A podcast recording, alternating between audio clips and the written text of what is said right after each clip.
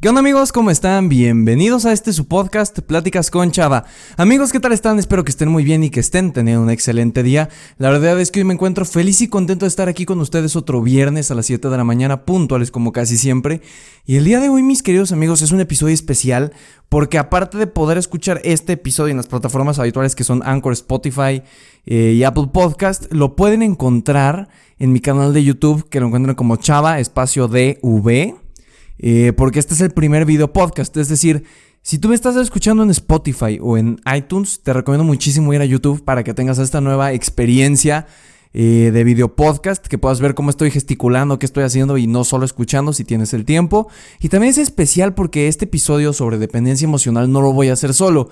En un momento vamos a hacer una transición y van a ver a dos eh, compañeras que admiro, respeto y quiero muchísimo, que son Regina y Princesa, este, que las van a conocer en, en, unos momentos, porque juntos desarrollamos un proyecto de dependencia emocional el semestre pasado y queremos compartir con ustedes qué es lo que aprendimos, qué es la dependencia emocional, causas, consecuencias, ese tipo de cosas, porque vaya que es un tema importante y sin más que decir mis queridos amigos para no adelantarles nada de lo que hablamos en esta gran charla, les recomiendo muchísimo quedarse hasta el final. Si me están escuchando, se los repito, sería increíble si pueden ir a ver el video en YouTube. Y si les gusta todo lo que estamos haciendo, por favor compártanlo para que este video llegue a más personas y así podamos ayudar a la mayor cantidad de gente posible. Sin más preámbulo, los dejo con el video podcast de la semana. Hola, me llamo Salvador, pero la mayoría me dicen Chava. Soy un creador de contenido, estudiante y conferencista principiante, pero sobre todo soy un joven que busca cambiar la idea de que en esta etapa no se pueden aportar cosas grandes al mundo. Esa es la razón por la cual hago este podcast, para compartir experiencias, historias, pero sobre todo contenido que te ayuda a crecer como persona, para que así puedas compartirlo y compartirte con más gente. Bienvenido.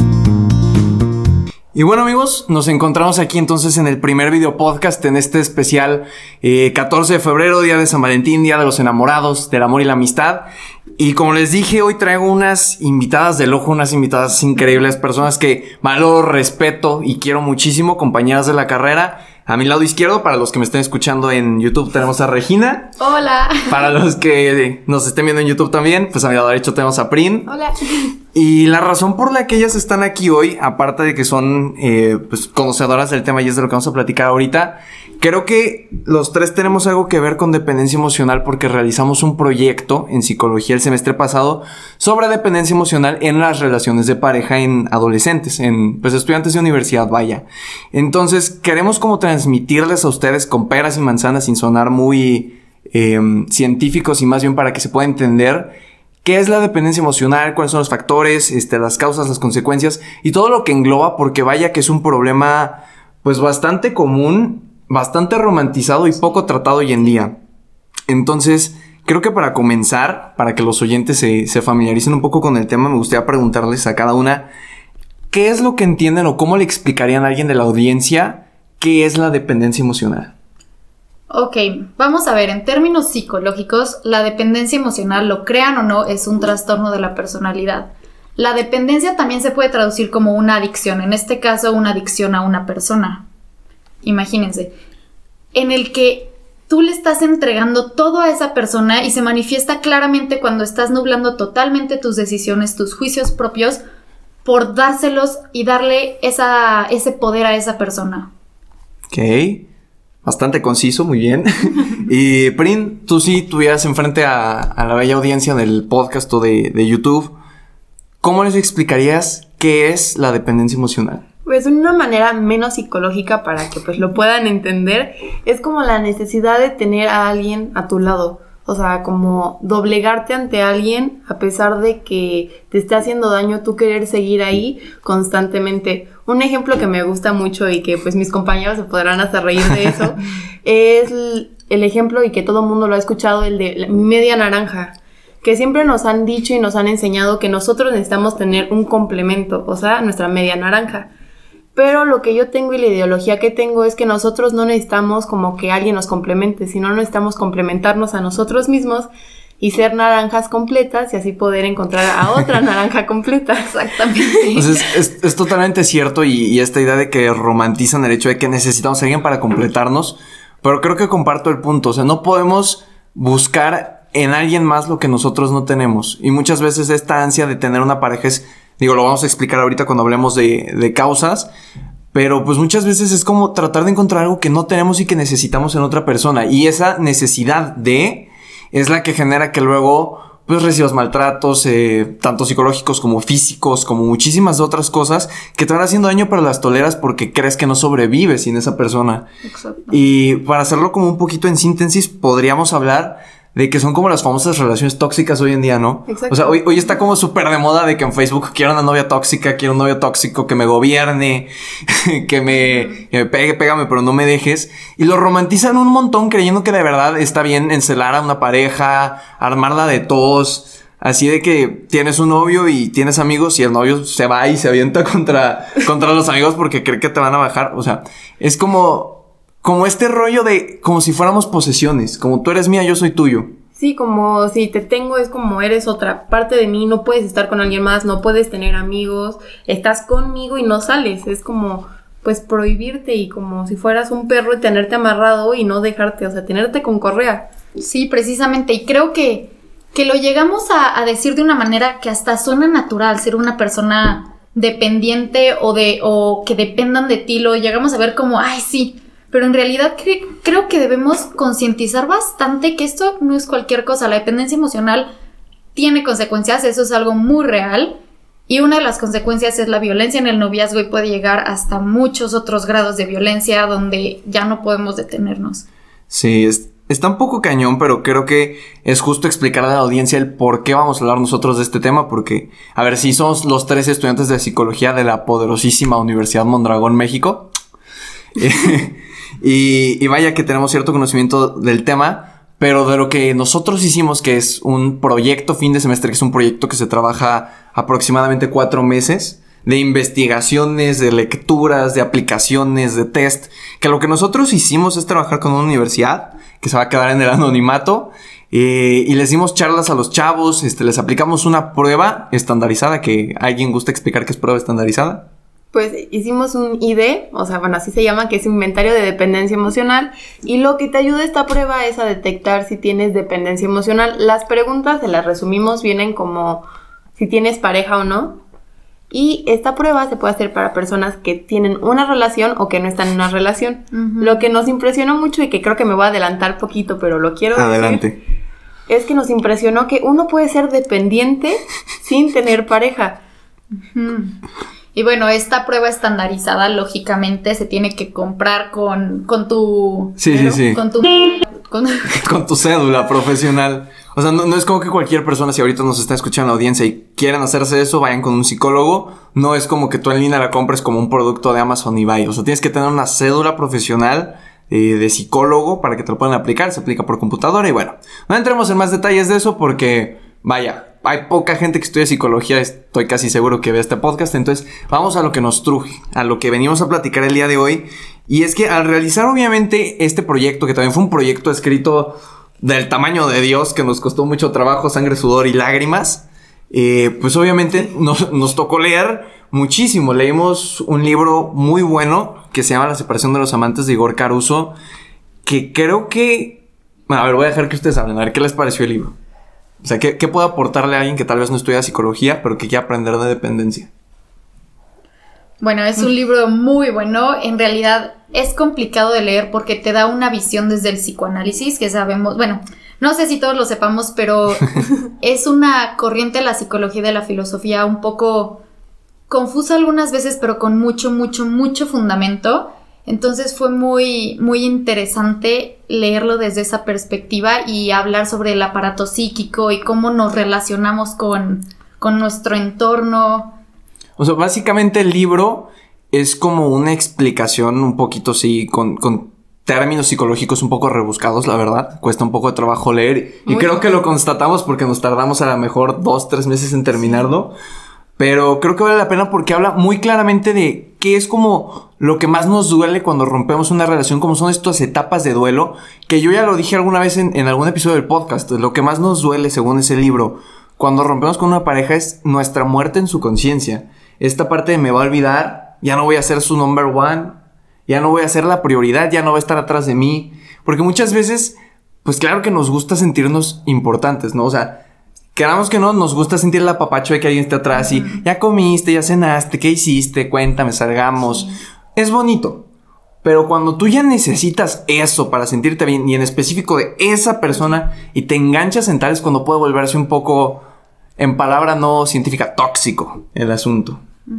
Pero el libro es bastante bueno y si lo quieren leer, este, lo pueden encontrar en versiones digitales o en Amazon o en donde ustedes prefieran. Sí, de hecho ahorita que me acuerdo, Chava, una parte con la que me quedo mucho acerca del libro es que habla de la idealización como un mecanismo de defensa. Nosotros idealizamos una persona y buscamos como sustituir un vacío nuestro en aquella persona y entonces estamos hablando de un amor vacío, un amor sin, sin fundamento un amor incompleto. Eso, eso a mí me llamó mucho la atención, se me hace muy fuerte. Y es muy interesante, yo siento que es algo que pasa cotidianamente y no solo en relaciones de, o sea, amorosas, sino relaciones de familia, relaciones con amigos, relaciones laborales, en todo, porque pues siempre estamos buscando llenar nuestros vacíos y pues nos estamos proyectando.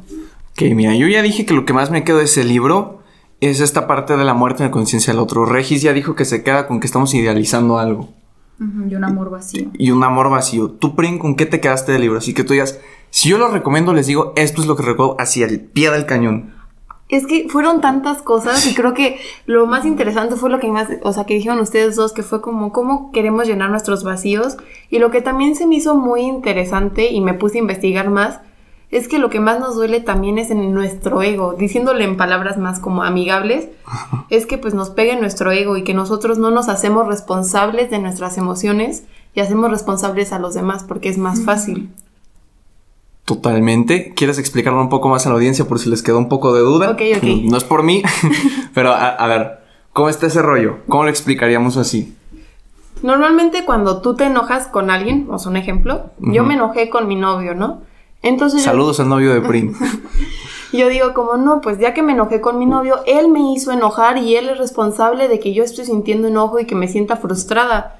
Pero realmente no es responsable de lo que yo siento. Yo solito soy responsable de que me haya enojado. Sí, él produjo una acción, pero yo me enojé. Y es más fácil echarle la culpa a los demás porque no nos queremos hacer responsables de nuestras emociones. Totalmente. De hecho, lo vimos eh, la semana pasada en, en una clase que se llama eh, procesos cognitivos que decía, la mayor parte de las veces la gente no te hace enojar, tú decides enojarte. O sea, creo que hay algo que alguien me dijo alguna vez que, lo siento, no te recuerdo en este momento quién me dijo esta gran frase, pero decía, las personas no te hacen cosas, solo hacen cosas. Tú decides cómo tomártelas. Tú decides enojarte, ponerte triste, alegre, lo que seas. Las personas solo van a hacer cosas. Si tú decides tomártela a pecho, pues es tu problema. ¿Estamos de acuerdo? Sí, 100%. Y, sería una gran manera de resumirlo así. Ahora, parte importante, y aquí voy a iniciar yo porque tengo una super historia preparada. ¿Cuáles serían las posibles causas de una dependencia emocional? Porque durante también todo el proyecto y la investigación que hicimos, vaya que descubrimos que hay más de tres causas de, de una dependencia emocional que tienen mucho que ver. Y como en todo en psicología lo vamos a decir, depende de varias cosas. Pero ahí les va. Yo estaba leyendo el otro día un libro que se llama Amar o Depender de Walter Rizzo. Buenísimo, se lo recomiendo a la audiencia, está súper amigable de leer. Y hablaba de que en la sociedad del día de hoy nos preocupamos muchísimo por ser queridos. O sea, realmente hay una necesidad muy grande. Por ejemplo, en secundaria me acuerdo muchísimo el ejemplo de que todo el mundo ya empieza a tener pues un novio de manita sudada, su novia de manita sudada. Y si tú no tienes pareja en secundario, no tuviste, ya te ven como el que se quedó atrás del grupo, ¿no? Como, ¿cómo que no has tenido novia? ¿Cómo que no has tenido novio? Entonces, este libro decía que hoy en día nos preocupamos mucho más por la falta de amor que por el exceso de amor. Nos preocupamos más que alguien nos quiera a preocuparnos de que alguien no nos esté queriendo y esté queriendo estar ahí. Que es lo que básicamente es una dependencia emocional. Es un necesito que me quieras y no importa lo que me hagas, yo voy a seguir ahí. Entonces, ¿cuáles son esas causas que nos llevan a nosotros a una dependencia emocional? Pues a mí me gustaría empezar y creo que es uno de los pues factores más importantes que es la baja autoestima. El no amarte a ti, el no valorarte, el no tomarte en serio. Por eso creo que han escuchado todos la frase de pégame pero no me dejes. Sí, súper conocida. Pero lo que siente esa persona y por nuestra investigación podemos decir como, y podemos, o sea, afirmar que las personas como tienen una baja autoestima y no se pueden querer a sí mismas, necesitan a alguien más que esté ahí diciéndoles cosas bonitas, dándole los buenos días, aunque les dé los buenos días una vez en un mes y le pegue todos los otros, pero él está esperando o ella está esperando eso. Creo que hay un ejemplo que me gusta mucho, que imaginen que es un circulito y es como la luna de miel, golpes, golpes, golpes, luna de miel, golpes, golpes. Y esa persona aguanta todo eso para esperar la luna de miel. Sí, totalmente. Bueno, otra de las causas, por supuesto, yo también soy de la idea de que la baja autoestima es una de las principales. Y ahora, Sí. ¿por qué? ¿Por qué se genera una baja autoestima? ¿O cómo es que generamos un buen autoestima? Considero que son factores que se van formando conforme nuestro desarrollo desde la infancia. De hecho, existen diferentes teorías acerca como, pues, hablan del- de la importancia de amamantar al bebé y que desde ahí se empieza a formar todos estos cimientos para tener una buena autoestima y, pues, por supuesto, intentar que nunca pasen este tipo de situaciones. Y de hecho, hay un estudio que me gusta mucho de Martin Seligman que habla sobre la indefensión aprendida. Indefensión nos referimos a no defenderte y a cómo los sujetos que son sometidos a, a violencia aprenden a no defenderse. Este psicólogo estadounidense, de hecho mis compañeros se lo saben de memoria porque me gusta Porque muchísimo lo super repetimos en todo el proyecto, pero está muy chido. Sí, pongan, pongan mucha atención porque está muy padre el, el experimento. Bueno, de hecho el experimento como tal no me encanta porque habla de maltrato animal, pero fue una buena manera de conceptualizar como todo esto a lo que nos estamos refiriendo de aprender a no defenderte. Bueno, este psicólogo, Martín Seligman, enjauló varios perritos en, ahora sí, jaulas y les daba choques eléctricos constantemente, pero sin, sin los perros poder predecirlo. Entonces, una vez que los perros ya estaban como estilo acostumbrados al, al maltrato, pero no del todo, él les daba la oportunidad de escapar y los perritos no escapaban, aprendían a no defenderse por miedo a que si salían fueran a llegar otra vez los choques eléctricos. Y él otra vez nos referimos a la dependencia emocional, él lo relacionó con esto, cómo aprendemos a quedarnos en, en un lugar fijo por miedo a, a que los golpes y el abuso aumenten. Está eh, bastante cañón. Digo, a ver, quiero aclarar. No me refiero a que estaba chido que maltrataran perros. Lo voy a aclarar para que no parezca que esté a favor del maltrato animal. Por supuesto que no. Eh, obviamente, pues en la historia de- del mundo siempre ha habido experimentos que han usado humanos, perros y pues no estamos de acuerdo con eso. Pero, pues gracias a eso se entienden ciertas cosas que, bueno, pues ya pasaron y hoy en día nos ayudan a entender que este experimento está cañón. El pensar que unos pobres perritos, de tanto que les dieron choques, de tanto maltrato que tuvieron, cuando tenían oportunidad de escapar y decían, no porque me va peor, casi, casi. Como si lo pusiéramos en palabras humanas, ¿no? Sí. Como no me voy porque me va a ir peor, no denuncio porque me va peor, no me, no me alejo de esa persona porque me va a ir peor porque sé que voy a regresar, ¿no? Y aquí hay otra historia que les quiero contar que está bien padre, que también leí en, en este libro. Y vamos a ponernos en situación, ¿no? Estamos en la Edad Media, hay una princesa, un reino así bien chévere. Está una princesa guapísima, guapísima, guapísima, que todo el mundo quiere con ella, ¿no? Van caballeros y reyes y futuros reyes y príncipes y sí, lo más top de lo top, lo élite. Y siempre van y los rechazan. Entonces, el papá de la princesa le dice, ya tienes que conseguir marido. Porque yo me voy, me voy a morir y necesitamos que alguien gobierne el reino. Y seguro le va. Vamos a sacar a alguien del pueblo que se case contigo. Quien se atreva. Entonces, del día de la elección de- del futuro marido se presentan pues, hombres muy guapos, caballeros, gente de dinero, gente con muchas tierras, señores feudales, si lo quieren ver así. Y se acerca un campesino, sin nada que ofrecer, se acerca y dice, princesa, yo no te puedo ofrecer dinero, no te puedo ofrecer un castillo, no te puedo ofrecer animales, no te puedo ofrecer nada material, pero te puedo ofrecer esperarte un año entero sin moverme de la puerta de tu casa. Un año entero, ni para bañarse, ni para ir al baño, o sea, un año entero afuera del castillo de la princesa. Entonces le dice, va, acepto. Un año ahí y me caso contigo. Y el reino va a ser tuyo. Pasa el primer mes, pasa el segundo, el hombre va, puede, soportó Así como en Shrek, ¿no? Soportó despiadados vientos y subió a la torre del castillo más alto. Bueno, pasaron muchos meses. Faltando cinco días, ya se veía cansadísimo el hombre y todavía aguantaba. Faltando un día, un día para que el reinado fuera suyo, se va. Era nada, así. Deja el lugar. A la semana siguiente se acerca un niño y le pregunta, oye, ¿estuviste un día? ¿A un día de quedarte? Con todo el reino, con todo el dinero que pudieras, con los sirvientes, con todo lo que todos soñaron y lo intentaron y fracasaron. Y a un día te rajaste. ¿Por qué? Y él responde, porque si ella me amara, me hubiera ahorrado por lo menos un día de sufrimiento. Está cañón, ¿no? Y tiene muchísimo sentido. O sea, ¿cuántas veces, que esto es parte de la dependencia emocional, cuántas veces no mueves cielo, mar, tierra por seguir con una persona y para la persona eres algo desechable? O sea, eres como un objeto, no tienes valor de persona. Y lo podemos poner en ejemplos muy claros de, de dependencia emocional con violencia física, que creo que es un ejemplo que la mayoría puede entender de manera eh, de cajón. Eh, cuando tu pareja te pega y aún así tú sigues ahí porque dices que la quieres, dices que lo quieres, dices que te hace bien, dices que te prometió cambiar, dices que... O sea, muchos dices que, ambos sabemos que no va a pasar, que todos sabemos que no va a pasar, pero tú sigues ahí con la esperanza, va a cambiar, no sé qué, me ama, es un amor romántico, en el amor se sufre. Que de hecho, esa es una idea bastante cañona, ¿no? La del amor romántico, que tú estás súper en contra de eso. Sí, no, o sea, creo que fue un punto clave. Creo que, pues yo hablé y hablo mucho de eso todavía, que pues el amor es la única cosa en esta vida que no duele. Nos han enseñado y nos han hecho creer que el amor duele, pero lo que duele es el desamor, las mentiras, los golpes, los chantajes, pero el amor en sí no duele. Es como esa desvirtualización, si se podría decir, o esa desacreditación del amor. Yo creo que ahí, tengo una idea un poco contradictoria. Yo creo que el amor sí duele.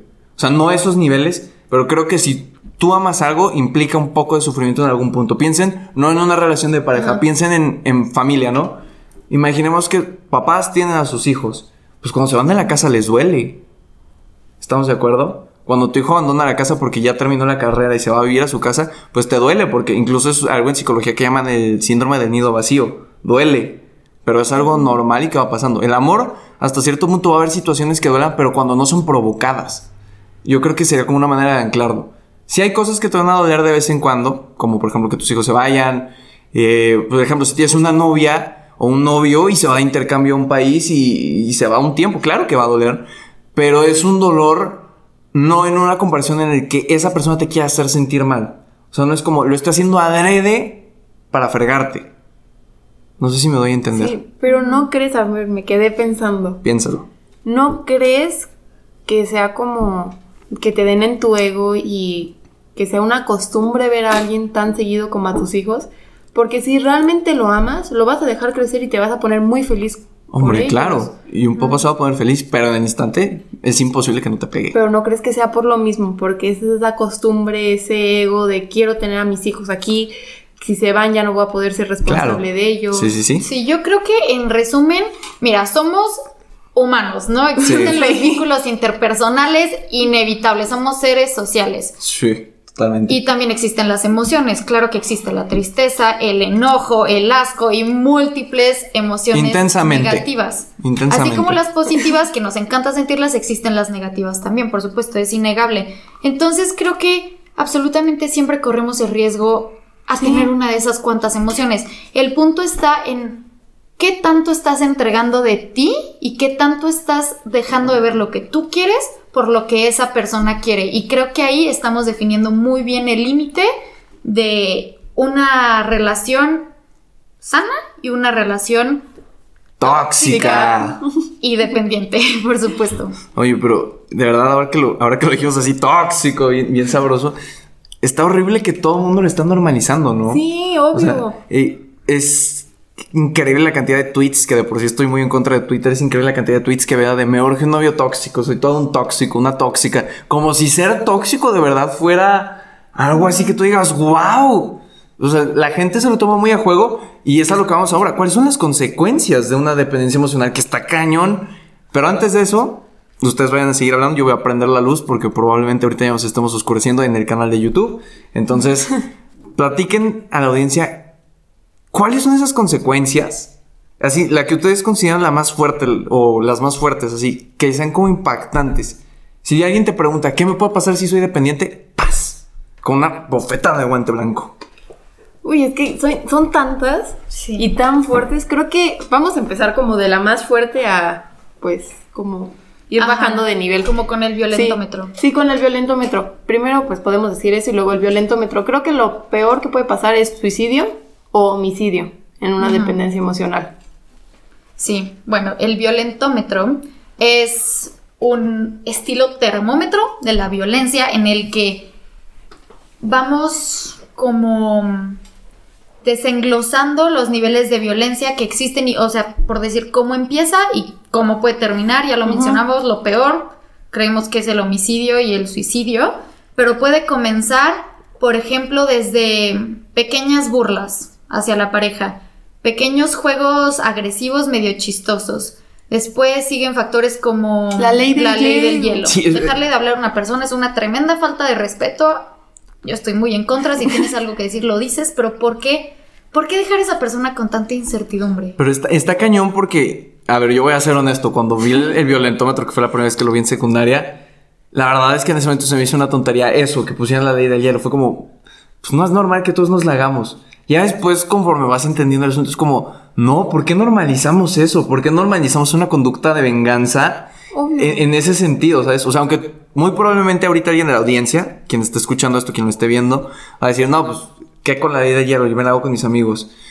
Pero no, o sea, sí, sí creo que habría que darle un punto y énfasis importante en que esas cosas que vemos chiquitas a veces son el problema. Y exactamente por eso es muy difícil que alguien se dé cuenta que tiene dependencia emocional, porque minimizamos las cosas. Y eso sale en, en el violentómetro cañón. Búsquenlo en Google, ahí seguro les aparece. Sí. Y es impresionante. Aparte, desde chiquitos nos enseñan a normalizarlo. Y como, ay, no te voy a hablar, o te doy, habla con mi mano, o esas Sí. cosas.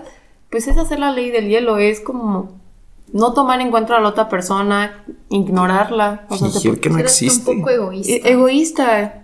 Y es como, Sí, pues, sí está un poco cañón, pero no solo es eso. O sea, ya en el violentómetro viene, pues sí, esas cosas que son como ya término casi medio. Y ya vienen las otras que son desgreñarte con la persona, insultos, daño psicológico. Mentiras, inclusive. las mentiras cuentan. o sea, pues, No mientan, amigos, es malo. todo. Si no quieren estar con alguien, no le engañen. Sí, creo que tam- ah, y ese sería un punto muy interesante, ¿no? Muchas veces, como, como tú lo dijiste, esta parte de la media naranja nos, nos obliga a tener pareja. O sea, yo, yo tengo montones de amigos, no les, no voy a decir nombres, pero que estamos hablando y dicen, es que cuando yo consiga a mi esposa, cuando yo tenga a mis hijos, es como, a ver, claro que yo también quiero tener una pareja, claro que yo me quiero casar y claro que quiero tener hijos, pero no dependo de. O sea, yo no voy a dejar de ser Salvador ni me voy a sentir no realizado si no tengo una esposa y no tengo hijos. ¿Qué tal que mi camino en esta vida, este, pues es ser soltero y así va a estar y ser el tío chido de las fiestas? Pero como que esta idea de la media naranja que ya sé que eres súper fan y que estás bien feliz de poder decirlo, Sí. tiene mucho sentido. Muchas veces hasta nos presionamos, ¿no? De ya me estoy quedando grande. Bueno, a nuestra edad no, pero hay gente que ya a los 25 dice, ya me quedé, ya no va a tener. Y como lo decían antes, ¿no? Que decían a una mujer, tú llegaste a los 30, ya te quedaste. Es como las comidas del tía y el novio, y es como. Ah, la, la- la comida de Navidad, Sí, ¿no? la- las típicas comidas, a todos les ha pasado. ¿Y el novio o la novia dónde está? Y ahí le respondes a tu tío, ¿y el esposo? Y bueno, hablando un poco de la media naranja, esta vez me atrevería a decir nunca. Entonces, eternamente creo que nunca vamos a alcanzar la plenitud con nuestra pareja si primero no alcanzamos esa plenitud, no nos sentimos plenos nosotros mismos. Estoy ¿No? 100% Naranjas de acuerdo. Estoy 100% de acuerdo. Naranjas completas. Completas. Hashtag equipo naranjas completas. Es más, ahorita si están escuchando esto, comenten. Si están en YouTube, hashtag naranjas completas. Si están en iTunes, hashtag naranjas completas. Si están en Spotify, lo suben a sus historias y hashtag naranjas completas. Para que la gente lo entienda. Hay que, hay que ser un frutero completo, caray. Sí. Y hay, y hay algo muy interesante, que, que es todo este rollo de la dependencia emocional y todas las consecuencias. Pero hay, hay un estigma ahorita muy grande de que es el amiga date cuenta, ¿no? Que Sí. es algo que, a ver, en plan broma lo hicimos en nuestro proyecto Sí. con, con los chavos para que se rieran. Pero es el amiga date cuenta. La gente de verdad cree que salir de una dependencia emocional es bibit y y boom y vámonos. Es como ya me di cuenta, ya me pegó y pues no, es creo que nadie entiende todo el trasfondo que tiene y como una dependencia. A ver, les explico rápidamente cómo empieza una relación. Empieza con pequeñas descalificaciones. Suponiendo, a mí me gusta tomar fotos y me dicen, no, es que ¿por qué tomas fotos? No deberías de tomar fotos. O ¿por qué te pones eso? O ¿por qué te gusta eso? Pequeñas descalificaciones poco a poco, que uno las puede tomar inocentes, como, ay, estás bien loca.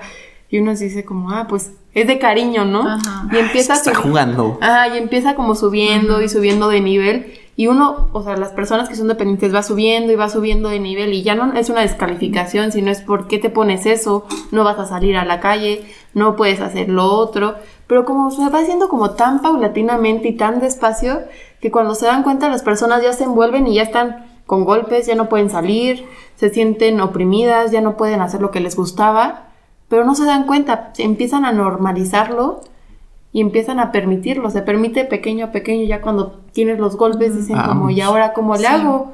O sea, se pueden ver el problema, pero ya no pueden vivir sin ello como ellos sentirían. Exactamente, y ojo, no necesariamente tiene que haber golpes aún, o sea, puedes Sí. estar hundido en una dependencia y estar pasándola fatal, Fatal, sin aun golpes. cuando todavía no llegas a ese paso del violentómetro, ¿no? De- Adelante. De no poder salir. So- o sea, hay muchos ejemplos que muchos es como, ay, es que no puedo salir con mis amigos o no puedo hablar con esta persona. Sí, ej- ejemplos O, básicos. Ya no puedo bailar. Antes me encantaba ir de antro a bailar y ponerme shirts y ahora no puedo. Pero no se lo dices, no, les, no lo expresan porque pues, inconscientemente les da vergüenza o admitirlo porque la sociedad juzga.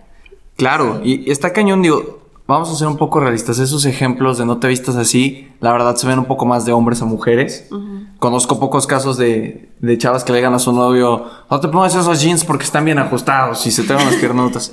Pues no, pero con los hombres aplica más la de me eliminas esa amiguita. Ajá. Sí, o no Aplica. Fue puedes más hablar. partes, ahora sí que la Sí, no, no. dependencia tiene Va- género. vamos a aclarar eso, ¿eh? No, no es como que soy mujer y soy más dependiente, soy hombre, soy más dependiente. Pero si hay algo eh, en plan por nuestro género que, que identifica más y es que ahí les va, así como Prin en las consecuencias del seguro de los suicidios, en 2017, más o menos si la memoria no me falla, se registraron 6.282 suicidios más o menos. 6.000... Dos, una cifra así, la verdad. Mil y algo. Seis, seis mil y piquillo, la verdad, no me acuerdo mucho. Eh, y el 80% de esos suicidios aquí en México, en jóvenes, fueron cometidos por hombres. Y fue asociado por el mal manejo de las emociones. Porque, claro, eh, un ejemplo que nos dan bastante seguido: si a una mujer le pegan, eh, eh, no es fácil, obviamente, salir de eso. Pero cuando lo cuenta, es un poco más entendible, ¿no? O sea, es un poco más el te vamos a ayudar y no sé qué. Pero los hombres muchas veces por, por esta idea de somos machos, pues no, no contamos eso, porque ¿cómo vas a llegar con tu mejor amigo y le dices, ¿sabes qué crees que, Me pegó mi que, que me está pegando? Pues te tachan de, Sí. de muchas cosas. Entonces, esta cultura un poco machista en ese sentido, que reprime los sentimientos de los hombres, pues está generando consecuencias muy cañonas, como que el 80% de los suicidios en jóvenes sean de hombres. Por el mal manejo, Manejo de de emociones. emociones. o sea, Mal manejo. Hashtag naranjas completas, parte 2. Sí. Y algo que es muy importante, que creo que no hemos mencionado, que se puede crear la dependencia sin pareja, pero hay veces que una dependencia puede ser con un amante y que tú quieres seguir ahí con esa persona sabiendo que está casada o que tiene relaciones o que tiene hijos, o sabiendo que la persona no te quiere y solo te quiere en el ámbito sexual, o solo te quiere para salir, o solo te quiere dar para celos. Hay una frase que se me fue el nombre, que creo que tú te vas a acordar, A ver. que dicen, no hay que ser ni entrada ni postre, hay que ser plato fuerte. Hay que ser filete miñón. miñón. Claro, claro, Sí. claro. Este, es famosísima esa frase, es de Jorge Lozano. Es buenísimo. Es buenísima. Búsquenlo. Es, es- o sea, pare- a ver, paréntesis, porque en psicología nos hace mucho énfasis en que no coaching la cosa y media. Entonces, no estamos recomendando que vayan a coaching. Estamos recomendando que consuman el contenido de Jorge Lozano porque está chistoso y te hace entender las cosas de manera más joviales. Ahora, ahorita vamos a hablar de, de dependencia emocional y cómo ir saliendo un poco del problema, no se preocupen. Pero Jorge Lozano, no sé si lo ubiques. Lo ubico, pero no sé. Ok, hay, Es buenísimo. hay, hay un podcast que tiene con Roro Chávez buenísimo que se llama Relaciones, que habla exactamente de eso, cuando dice, a ver, a ver, hasta- a ver si me sale con acento, mamá, tú no eres plato de segunda mesa. Tú eres filete miñón. Y, es ese sentido, ¿no? Porque como lo hablábamos, eh, la baja autoestima es un súper, súper, súper catalizador para entrar a dependencia emocional porque no te sientes completo. Entonces es como, si de por sí yo no me tengo amor y tú me das un octavo de tu amor, para mí eso me basta. Pero no, las personas, como se lo decía una amiga, este, hace una semana, las personas estamos para amar y ser amadas, pero no por necesidad, por gusto. Tú decides amar cuando quieras amar. No porque necesites amar o porque necesites tener una pareja. Y es algo que estoy súper en contra. Cuando todas las personas, bueno, no todas, pero cuando las personas, por ejemplo, no sé si les ha pasado que tienen una amiga que dice, ay, me urge una pareja, me urge un novio, me urge una novia. Y es como, ese es el problema. Mientras más lo necesites, peor te va a salir el asunto. Más lejos Sí. estás de ti mismo y de encontrar exactamente lo que buscas, ¿no? Aparte, bueno, a mí me pasa que varios amigos me han comentado que me dicen, es que quiero amar a alguien, Sí. de verdad necesito amar a alguien. Y yo me quedo pensando, pues si necesitas tanto, pues amate a ti, no necesitas a alguien para amar, o sea, date ese amor que quieres darle a los demás. Creo que es eso, como que no nos enseñan a amarnos a nosotros, creo que se normaliza de ama a los demás, pero no te ames a ti, no te veas a ti. Y luego pueden decir, es que, o sea, si se ama es egoísta, o si se ama es como superficial, cuando no es así. Creo que ten- la sociedad está un poco... Creo, Confundido, creo que hay una delgada línea entre amor y ya un ego bastante elevado. Pero Sí, el, por supuesto. cla- aclaremos mucho que el amor propio es pieza clave para nuestra salud mental, para una vida digna. No tanto, o sea, no solo en una relación, sino para todo lo que hagamos. Si no nos amamos, lo transmitimos. Y lo peor de todo es que esta crisis como de, de falta de autoestima se ve bastante común y se normaliza. Por ejemplo, eh, el otro día estaba platicando con una amiga que, que todo el tiempo que se equivoca dice, ah, soy un inútil, ah, no sé qué, ah, no, o sea, no soy capaz de, Digo, oye, no entiendo bien el proceso psicológico, discúlpenme profesores si me están escuchando, pero tu cuerpo escucha lo que dices. Y si tú todo el tiempo te ves al espejo y te dices, soy un asco, soy una basura, no valgo la pena, no soy alguien digno de ser amado, no, ni siquiera me amo yo, pues claro que lo transmites. Y entonces atrás hay- atraes a alguien que diga, pues no lo vale, entonces como servilleta de Burger King te desechan en cinco minutos, como servilleta de alitas. Sí. Aparte hay, bueno, hay muchos podcasts, pero hay uno de, sobre todo de Ricardo Ponce que me gusta mucho, que deberán de escucharlo, lo tienes que escuchar, es tu tarea. Lo, lo voy a escuchar acabando esto. que habla acerca de que nosotros creamos nuestro propio futuro, que si nosotros decimos cosas negativas, como dices tú, como no sirvo, soy un idiota, no valgo nada, nadie me quiere, todos me odian, me va mal. Mejor me como un gusanito. vida", O sea, todo, o sea, todas las frases negativas, tú estás creando y tú estás como vibrando en esa frecuencia, no sé que si me puedan entender, como en ese nivel. Tú lo vas creando. Nosotros creamos nuestras propias acciones, nuestras propias, o sea, nuestro futuro. Es bien interesante y bien completo porque muchos se pueden enojar y me van a decir como, no, es que me caí, pues, ¿por qué me caí? O sea, eso no es, o sea, yo no lo creé. Y pues tú lo creas. Creando cosas negativas, pensando cosas negativas, tú vas atrayendo todo eso negativo a tu vida. Si quieres cambiar tu vida y quieres ser una persona positiva, que personas positivas entren a tu vida, tienes que cambiar tu forma de pensar, tu forma de hablarte. Creo que nosotros mismos nos juzgamos más que lo que los demás nos juzgan. O sea, ¿cuántas veces, o sea, y hoy piensen en el día, cuántas veces se han dicho, no valgo la pena, qué fea, y engordé, me estoy comiendo esto, soy una gorda, soy una tonta por haber pasado el examen? Siempre nos estamos juzgando en vez de amarnos. Es como, Sí, está cañón, eh. Ti- Tienes toda la razón. ¿Cuántas veces no nos levantamos en la mañana y carajo, me salió un grano, me veo horrible hoy? Oye, el pelo no se me acomodó. Sí, y todas esas cosas. ¿Y qué? ¿Y qué si te salió un grano? ¿Y qué si te lo comiste y vas a subir? sí, ¿qué tiene? Disfruten la vida. Sí, exacto. Hay que ser nuestros propios propulsores de nuestro amor. Exacto, creo que eh, eh, ahí le diste el clavo. O sea, necesitamos amarnos antes de ser amados. Es imposible Por amar a, a una persona si no te amas y es imposible pedir que te amen si tú no te amas. Ahora no estamos diciendo que después de este podcast digan, oh, me cayó el 20, me amo, no manchen, soy lo mejor del mundo. No. Obviamente es un proceso eh, que, que lleva tiempo, no es como que de la noche a la mañana parpadees y, "Uf, me amo muchísimo, no puede ser, soy lo mejor del mundo, ¿cómo no me había dado cuenta? Sí, y precisamente un poco de lo que estás contándonos, Chava, dentro de la dependencia emocional, tristemente, en la mayoría de los casos, el dependiente emocional ni siquiera lo sabe, ni siquiera se ha dado cuenta, y ahí volvemos en el amiga, date cuenta. Bueno, Amiga, si una cuenta. amiga llega y le dice a su amiga, amiga, date cuenta, no se va a dar cuenta. Y se enoja Ah, más. Ah, sí, ¿cuántas veces no pasa, no? Que tienes eh, un compañero, compañera, amigo, amiga, que tienes uno tóxico que tú lo ves de afuera y dices, Santa Madre de Dios, ¿qué haces ahí adentro? Sí. Pero le dices y se enojan, porque claro, no nos gusta reconocerlo porque es, es difícil verlo desde adentro. Entonces, por eso, eh, vamos a hacer aquí una parte de conciencia en la que, por favor, si ustedes están viendo que un amigo o amiga tiene una relación dependiente, no sean ese tipo de personas que llega y luego, luego, ya déjalo, ya déjalo, te hace mal. Porque no sirve. Es, es imposible que, o sea, no es como que Regis me va a decir ahorita, tu novio, no tengo, si tuviera novio, me diga, tu novia te está haciendo yo, ¿Qué es toda la razón? ¿Por qué no? Ahorita la bota y le cuento. ¿Saben? Sí, si O fuera sea, tan fácil no habría Si fuera tan fácil. emocionales, porque siempre hay amigos que están friegue y friegue y friegue y friegue. y aparte uno se enoja más, ¿no? O sea, bueno, Sí. como si te dicen, oye, es que es tóxico y es tóxico, y te alejas de las otras personas porque tú estás en tu círculo. Es que yo necesito esto inconscientemente, es como Sí. yo Y lo hasta te necesito. aferras más. Sí, y es como, ah, me dicen que no, ahora lo quiero más. Sí. Es como un niño, si le dices, no puedes comer esto, ah, Ah, lo Mira, quiero más. buscamos lo prohibido, aunque no Sí. sea lo mejor para nosotros. Entonces creo que está esa parte de, híjole, poner un gran esfuerzo, hacer una introspección, pensar qué tanto estás dando de ti.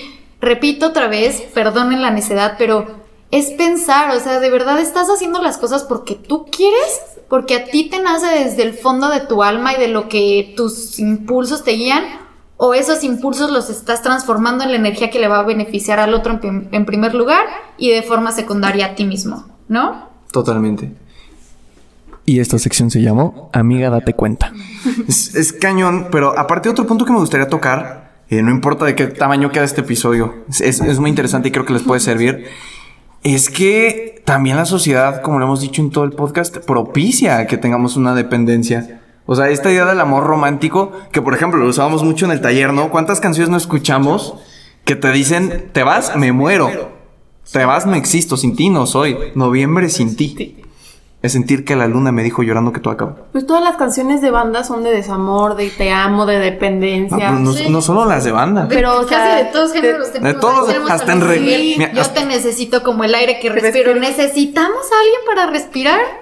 Se cree eso. Es una metáfora, lo entendemos Sí, perfectamente. Pero, muchas personas no lo entienden y creen que sí necesitan a alguien para vivir. Y de verdad es un duelo y si sienten que se van a morir sin esa persona. Totalmente. Es como un adicto, como es una adicción. Es como un adicto que si le quitan la droga, me voy a morir sin ella. Claro. Es el síndrome Pero, de la ah, abstinencia. pe- pero se romantiza por el hecho de que muchas veces, ¿no? ¿Cuántos de nosotros levanten la mano en casa? Eh, no importa dónde. Si están manejando, no levanten la mano, pero si pueden levantar la mano, levántenla. ¿Cuántos de nosotros no tenemos un amigo que termina una relación y dice, hoy salimos de fiesta a tomar?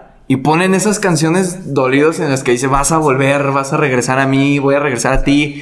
O esta frase que de verdad me, me purga un poco, que es una canción de Río Roma que dice, éramos la persona correcta en el momento equivocado. O sea, esta idea aferrada de, es él, es ella, pero en este momento no sabemos amar. No, no es él, no es ella. Y no es que, bueno, sí, sí es que no sabes amar, pero es que no, no sabes amar a otra persona. No, es que no te sabes amar a ti. Y como no te sabes amar, pues ahí va entrando ese factor de que vas atrayendo gente que no te va a amar. Pero es esa idea romántica de no, somos el alma gemela, estamos destinados a estar juntos y esta nuestro necesidad constante. Y va a ser el universo, nos va a volver a juntar, tú y yo vamos a estar juntos. Sí, no, y, y ahí se inventan cada cosa que, vaya, qué creatividad, qué creatividad. Pero está cañón porque no solo con las canciones, con los poemas, con las películas. ¿Cuántos de nosotros, la verdad, a mí me pasa muchísimo, que ves una película de amor y dices, hoy como que sí cala, como que ahorita sí quiero algo con alguien, ¿no? A mí, a mí me pasa muchísimo con... Vi una película hace poco que ganó un Oscar, que se llama Historia de un matrimonio, deberían de verla, está buena. Eh, es de un divorcio, pero al inicio como que la relación la pintan muy bonita, muy tierna, muy te apoyo, me apoyas, no sé qué. Y ahí dices como, ay, pues sí recuerdas lo bonito que es tener a alguien que te quiera, que, que esté atrás de ti. Pero ahí es cuando difieren el, si ya lo quieres y necesitas y dices, ahora lo quiero, ya es cuando hay un problema. ¿Estamos de acuerdo? Aparte creo que podemos entrar, pues ya lo habíamos mencionado, del amor romántico, que las películas sobre todo nos hacen creer que el amor de películas existe, que el amor a primera vista, que va a llegar y me va a traer serenata y me va a traer las mil Sí. flores y nos hacemos falsas expectativas y eso es lo que más duele, porque una persona cuando la conocemos nos hacemos no es que me va a querer y me va a hacer un- mil cartas y me va a pedir de esta manera y me va a llevar a cenar. Cuando- Sí, súper, súper idealizado No, eso. Sí. Sí. Está complicado un poco eh, este tema de dependencia emocional en el sentido en el que hay muchas cosas que hablar y muchas cosas que compartir. Pero hicimos una encuesta, tanto Regis como yo. Prino se sumó a la causa. No tengo Instagram. de, de, de subir en las historias de, de Instagram.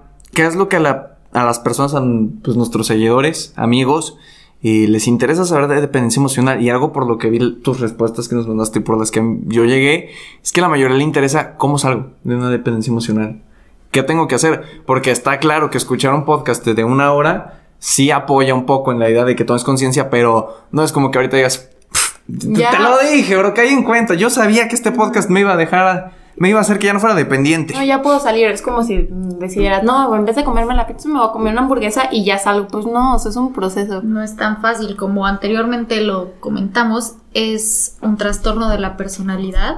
¿Qué es la personalidad? Pues es lo que somos ahorita, lo que, la forma en la que reaccionamos, como, como, es todo un proceso que se ha ido formando Todo lo durante que mucho englobamos. tiempo, Ujú. costumbres y demás. Entonces, no es algo que se va a cambiar del día a la mañana, sin embargo, sí se puede, porque todos los trastornos son rescatables. Y es creo que el punto al que queremos llegar, que los tres creo que estamos de acuerdo en que quieres dejar de ser dependiente emocional, ve a terapia.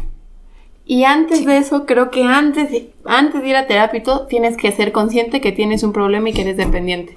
Hashtag amiga date cuenta. Sí. Sí. Y ya mencionamos un poco algunos consejos para darte cuenta, introspección, todo, Piénsale. todo eso. Trata de evaluar, tratemos de evaluar un poco todos. Este, si esas acciones que hay en nuestra pareja las estamos normalizando. eh, o, o tal vez no, tal vez le estamos quitando mucha crema a los chicharrones, por decirlo de una manera un poco este, coloquial, ¿no? Tratar de pensar en qué está pasando y a lo mejor si tú ya no te sientes también ahí, ve a terapia, porque creo que de por sí hoy ya se está quitando un poco el estigma de ir a terapia gracias a, a todo lo positivo y gracias a Dios, este, que ya la gente ya no ve como, ah, vas al psicólogo, estás loco. Sí, no. Y, y es algo que yo iba platicando con mi mamá hace rato que me, me pareció sorprendente porque me dijo, saludos mamá, este, me dijo, antes de que tú entraras a psicología yo creía que sí era importante ir al psicólogo, pero para la gente que tenía un trauma, para la gente que había tenido un suceso de choque, ¿no? Dijo, y ahora que, que estás ahí y me platicas todo, entiendo que todos deberíamos ir a terapia porque... Pues la cantidad de estrés, de ansiedad, de, de- de- de todo lo que vivimos hoy en día, todo lo que engloba, claro que necesitamos ir a terapia. Entonces, si aquí, persona bonita que nos estás escuchando y regalando un minuto de tu tiempo, quieres dejar de ser dependiente, necesitas ir a terapia con psicólogo. Aquí sí vamos a hacer énfasis. Recomendamos eh, a Jorge Lozano para que te dé risa y entretengas un poco y claro que entiendas de manera jovial el asunto. Pero si ya quieres tratarlo, 100% recomendamos psicólogos. Sí. Porque pues son personas Somos personas. somos personas, pues nosotros llevamos apenas casi un año. Hay personas que ya llevan sus cuatro de carrera, dos de maestría, un, dos de doctorado. Entonces, son gente preparada que de verdad te puede orientar y no solo te va a decir, y no es por tirarle hate al coaching, pero no solo te va a decir, la vida es bonita, vales mil, tú eres Tú- plato, y- eres plato fuerte. Ya con eso uf, me di cuenta. No, aparte, no, tú puedes, ámate. También lo que dijimos, o sea, creo que muchos van a decir, yo ahora como me amo, es un Sí. proceso para amarte muy complicado, muy difícil. Y creo que los pasos iniciales, uno, es la terapia. Claro. Dos, es empezarte a decir cosas bonitas. Sí. Si tratas bien a los demás, pongamos un ejemplo. Tú eres, o sea, tienes un bebé, ¿no? Ok. Tú le dices cosas bonitas a un bebé y dices, ay, qué bonito estás, qué bonito, ya se rió, lo quieres hacer reír. Esos cachetitos. Sí, imagínate, cada uno de nosotros tiene un niño interior y un bebé interior. Y cada vez que le estás diciendo, eres un tonto, no sirves, el niño te va haciendo más y más chiquito. En vez de abrazarlo y decirle, ¿sabes qué? Si podemos, podemos salir adelante, somos inteligentes. Échale ganas. De hecho, aprovecho para hacer spam. eh, en dos semanas hacer un nuevo video en mi Instagram, arroba chava-dv, que habla más o menos del amor propio. Entonces, se los recomiendo bastante. Vayan a seguirme para que se enteren. Fuera del corte informativo, eh, creo que tienes toda la razón. Y algo que yo recomendaría que no es coaching y que tampoco creen que va a quitar mucho, pero algo que yo creo que practico bastante seguido, es cambiar estos malos hábitos de criticarnos por hábitos de amarnos. O sea, yo trato todos los días de cuando me veo al espejo darme un piropo. Y no por ego ni la gente que lo escuche, por favor, que no crea que, ah, se te suben las chanclas y, y todo eso, sino porque de verdad es importante sentirnos bien. Entonces no te quita nada mientras te das los dientes decir, oye, hoy te ves bien. Me gustó tu peinado el día de hoy. Hoy nos vemos fabul. Hoy esta barbita de dos días se ve increíble el día de hoy. O sea, repetirte tanto eso hasta que te lo creas, pero de manera real. Porque también aquí hay un punto muy cañón y es que mucha gente eh, sin, sin ánimo a juzgar a nadie, porque pues, no somos nadie para juzgar, pero mucha gente que lo publica en redes, ¿no? Da, esto es una frase que escucho mucho, recibes el amor que te das a ti misma. Y publican fotos de sus cuerpos y todo diciendo yo me amo, me amo increíble, soy lo mejor. Y platicas con esas personas y exteriorizan algo que no tienen. Pero es esa necesidad de quiero creérmelo a la fuerza o que los demás crean que me amo, que lo proyecto tanto que cuando yo platico con esas personas, eh, luego te dicen, no, la verdad es que no, pero pues, Sí. hay que intentarlo. Pues no, sí. eh, inténtenlo, pero para que se lo crean, pero con cosas reales. Sí, y O sea- más porque en nuestro día a día hay millones de factores que nos quieren hacer creer que no valemos Sí, lo suficiente, que siempre va a haber alguien mejor, que hoy no nos vemos tan bien como la persona de al lado, pero otra vez, Sí. ¿qué importa? ¿Qué importa? Hay que recordarnos que nosotros somos lo suficiente. ¿Suficiente para quién? Para nosotros Para mismos. nosotros. Y eso es lo importante. Y tristemente siempre, siempre, siempre nos han enseñado a compararnos. Siempre. No, no creo que nos lo enseñen, yo creo que ya viene por defecto en nosotros. O sea, no, no- Pero en la sociedad, en la sociedad, el contexto bueno, en el que Sí. estamos, ¿no? El- la sociedad modifica al hombre, pues. Sí. pues. Pero, pero sí, cañón. También Qué entiendo triste, mucho Pero también eh, ah, lo estaba escuchando el otro día de Farid Diek. Creo que lo malo de compararse es cuando lo haces sin un propósito.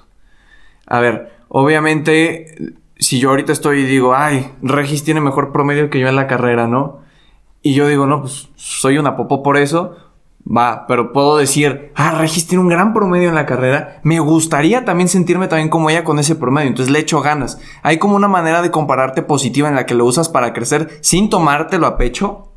Y una manera en la que solo me comparo digo, ah, cómo me gustaría ser príncara y me siento mal porque no soy así. Sí, pero lo que me refiero es si es un, pues un autocriticarte, pero negativamente, así Sí. como, es que yo no estoy alta, o las típicas modelos así de altas, flacas, Ah, sí, güeras, cañón. y es como, ay, ya no soy alta, no estoy flaca, no soy güera, pues ya no soy suficiente, nadie me va a amar. Y por eso creo que tenemos ese como deseo de o estar a dieta o estar haciendo ejercicio para Sí. tener mejor cuerpo o quiero tener las mejores, mejores pompas porque yo vi que mi compañera tiene esas pompas y pues no, ¿sabes? Y es como, pues si hazla- haces las cosas, hazlas por ti, porque tú quieres, porque te quieres Sí. sentir mejor Sí. Que- contigo. creo que es lo importante, ¿no? Que todo lo que hagas tenga que ver en función a tú sentirte bien. Sí. Y no tanto en complacer. Obviamente también Sí, sí, sí, o sea, no- Respetando no, lo- nuestro sí, claro, sí, sin, a- sí. sin atender, sin más bien como molestar o me- ser invasivos en el yo de la otra persona. Precisamente porque de verdad creo que cuando estamos bien con nosotros mismos ni siquiera sentimos la necesidad de apagar a los demás, No, y fijarte en los demás. ni compararte en nada. Totalmente. Y ahora ya como para ir cerrando un poco, hay otra cosa que entendí mucho con, con nuestro proyecto y es que mucha gente cree, soy dependiente emocional y aunque me trate, no soy digno de ser amado y de amar. Eh, um, aquí les voy a contar algo, querida audiencia del podcast, me voy a sincerar. Este, pues yo un tiempo fui dependiente emocional. Hola mamá, saludos porque sé que me estás escuchando. Este, um, mi papá también. Y creo que no tiene nada de malo admitirlo en algún punto. Todos, bueno, no todos, pero muchas personas, eh, pues tenemos algún que otro momento de bajón en nuestra vida y, y vaya que lo tuve en el sentido en el que fui dependiente emocional. Y no digo que mi eh, expareja, mi exnovia fuera la mala ni que yo fuera el peor, o sea, creo que era como muy recíproco el asunto. Pero la cosa es que mucha gente cree que, ah, soy dependiente y ya no vuelvo a amar.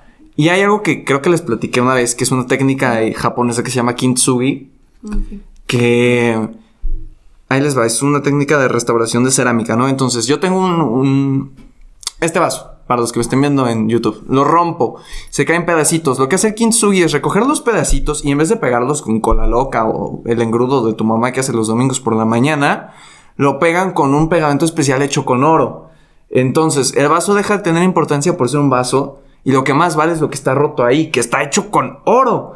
Entonces, es esta idea de dejar de pensar que chin la regueo. También pasa mucho, por ejemplo, en, en relaciones cuando te ponen los cuernos, ¿no?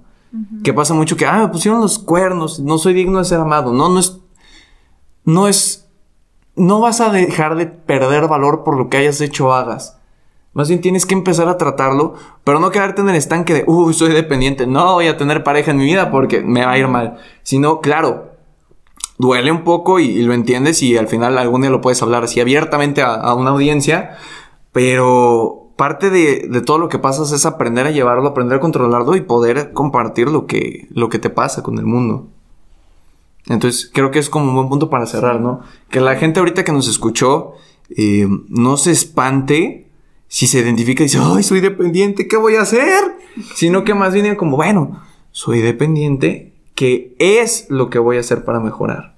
Y ya, bueno, ahí es amiga, hashtag amiga date cuenta, hashtag naranjas completas, vayan a terapia eh, y ese tipo de cosas.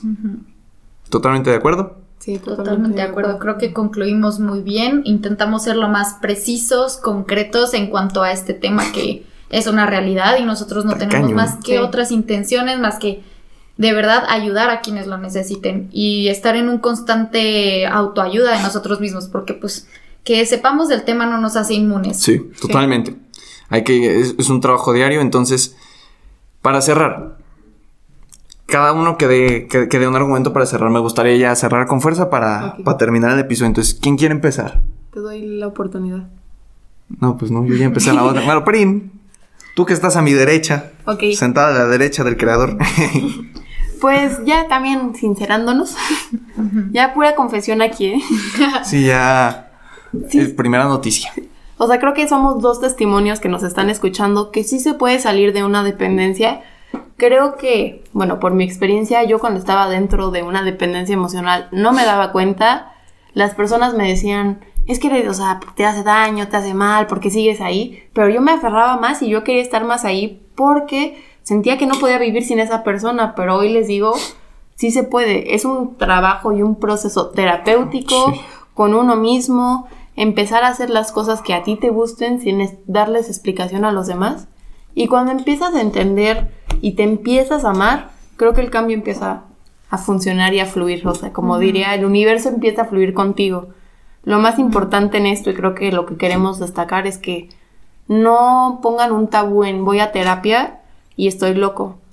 No está mal ir a terapia, todo mundo tiene heridas, desde chiquitos tenemos las heridas de los no amados, las más conocidas. Entonces no, no les dé miedo ir a terapia, no les dé miedo expresar lo que sienten, no les dé miedo sentir sus emociones. Creo que cuando empiezas a sentir tus emociones y te empiezas a sentir a ti y te empiezas a ver y te empiezas a amar, es difícil, pero es muy bonito. Empiezas a fluir y te empiezas a querer y darte cuenta que el mundo es maravilloso, Sí. que el mundo es maravilloso y que tienes un potencial infinito y que tú te estás poniendo los límites. Así que ya para cerrar y no inspirarme tanto, Eh, aquí vamos a meterle música inspiradora a ver si, si me acuerdo cuando me esté editando. Paz. Tú, Regis, ¿qué, ¿qué concluyes? ¿Qué te gustaría decir a la audiencia? Porque piensa que eh, yo siempre lo he dicho, cuando le hablamos al micrófono, cuando le hablamos a una cámara, no le hablamos a un número, no le hablamos a mil, cien mil, cincuenta mil eh, personas. Le estamos hablando, o más bien números, le estamos hablando a una persona que nos regaló minutos de su tiempo, que el tiempo es algo importante porque es lo único que no recuperamos en esta vida. Entonces, imagina que tienes a alguien enfrente, a Juanito Pérez y Chuchita Manzanas. ¿Qué les dirías? Ok. Primero que nada, de verdad creo que no debemos apagar nuestras emociones.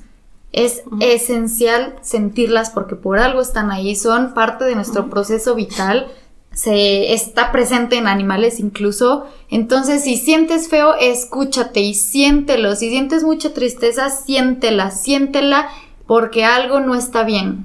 Y hay que tomar acción ante todas estas emociones. Si estás feliz, lo más probable es que sea el lugar correcto. Entonces, escucharnos al 100% porque creo que nos hemos acostumbrado a de verdad estar constantemente apagando, guardando lo que sentimos y eso pues ya vimos puede desencadenar a muchas consecuencias muchas. muy graves, que no, no estamos hablando simplemente de trastornos, también podemos hablar de, de psicosis, que eso ya son otros grados. Son no sé si otros temas muy importantes. Otros grados en el que la biología de tu cerebro ya está muy afectada. Y sí, mucho de esto se debe a, al mal manejo de las emociones o a la inhibición de las emociones por completo. Totalmente. Bueno, pues con eso vamos a cerrar. Muchas gracias por habernos regalado estos cachitos de su tiempo. Este, ya saben que nos pueden seguir en Instagram como arroba Princhain. y arroba mm, Regina.mazatán, creo. con Z. Este, bueno, igual, en las descripciones de los podcasts van a estar los tres links a nuestro perfil, arroba chava-dv, igual en YouTube. Eh, ya saben que ayuda muchísimo de verdad, de verdad, de verdad, si comparten este episodio con sus amigos, perros, gatos, primos, vecinos, todos aquellos que tengan oídos y puedan escucharlo. Este, vamos a crear un poco de conciencia en esta idea del 14 de febrero, que no es un amor romántico y toda esta necesidad de quiero pareja nomás para comprarle flores el 14. Eh, muchísimas gracias, chicas, por haber venido. Este, ya llevamos planeando un, muy, muy, muy buen rato esto y, hasta ahora se nos hizo. Entonces, muchas gracias por aceptar la invitación. Y bueno, Ah, no, espérense también. Y si nos está escuchando en Apple Podcast, eh, recuerden dejar una calificación ahí abajo y, un comentario porque ayuda muchísimo. Si nos están escuchando en Spotify, recuerden que se pueden suscribir de manera gratuita para que cada semana a las 7 de la mañana les lleguen episodios puntualmente puntuales. Y nos escuchamos la siguiente semana en este su podcast Pláticas con Chava. Hasta luego amigos.